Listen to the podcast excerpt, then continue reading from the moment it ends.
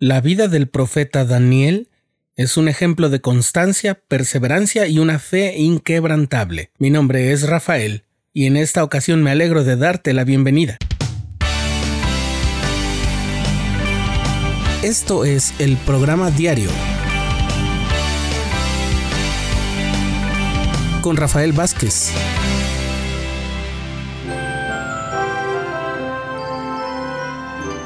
Para dimensionar con justicia la vida del profeta Daniel, del cual se habla en el libro que lleva su nombre en el Antiguo Testamento, es indispensable conocer su circunstancia, al menos de modo breve.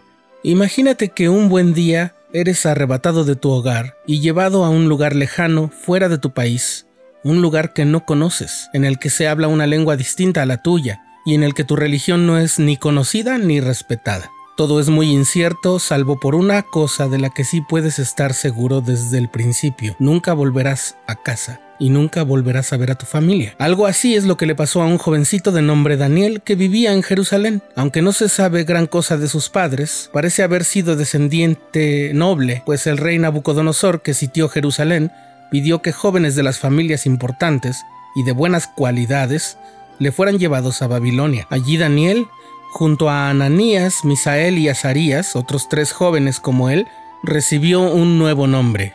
El de él fue cambiado a Beltzazar, y el de los otros jóvenes fueron Cedrac, Mesac y Abednego. Los jóvenes fueron introducidos en la cultura mesopotámica y se les enseñó su lengua, su escritura y su tradición literaria.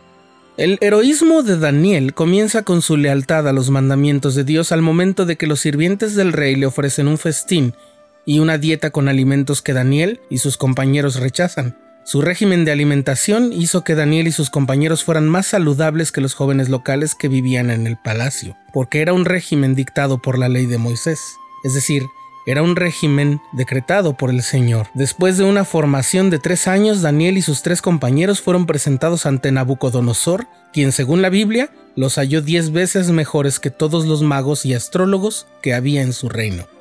Estando al servicio de Nabucodonosor, Daniel logró recordarle a éste e interpretó un sueño que él había tenido y que lo atormentaba, pero que había olvidado. Se trataba de una especie de revelación acerca de cómo los grandes reinos de la tierra irían sucediéndose uno a otro, derrocándose uno a otro hasta ser derribados de modo definitivo por una piedra cortada del monte por el poder del cielo, y que representa al reino de Dios.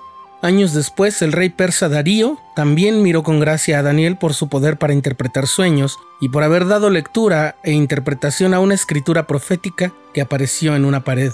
Fue durante este periodo, el reinado de Darío, que los enemigos de Daniel conspiraron contra él, convenciendo a Darío de emitir un decreto en el que se obligaba a orar solamente al rey, so pena de ser arrojado a un foso lleno de leones. Como sabemos, Daniel no dejó de orar al Dios de Israel, de modo que fue condenado y arrojado al foso, pero el Señor le preservó la vida y Darío pudo testificar del poder de Dios. Quizás en este punto ya te hayas dado cuenta de las semejanzas que la vida de Daniel guarda con la de otro gran profeta, José, el hijo de Jacob, aquel José que fue vendido como esclavo por sus hermanos. Por supuesto, las similitudes que saltan a la vista son la capacidad de ambos, José y Daniel, de interpretar los sueños de los reyes paganos a cuyo servicio estaban, y ayudarles así a conocer y comprender lo que acontecería en el futuro. Sin embargo, el parecido en realidad comienza mucho antes, tanto en el caso de José como en el del jovencito Daniel y los otros tres jóvenes hebreos que fueron llevados a la corte de Nabucodonosor. Al ser arrancados de su familia y su país, ellos podrían haber decidido seguir los estilos de vida que en el exilio se les sugería adoptar. Daniel podría haber aceptado el manjar que se le ofreció, así como cualquier otra comodidad o privilegio que debió acompañar al alimento exótico de la corte.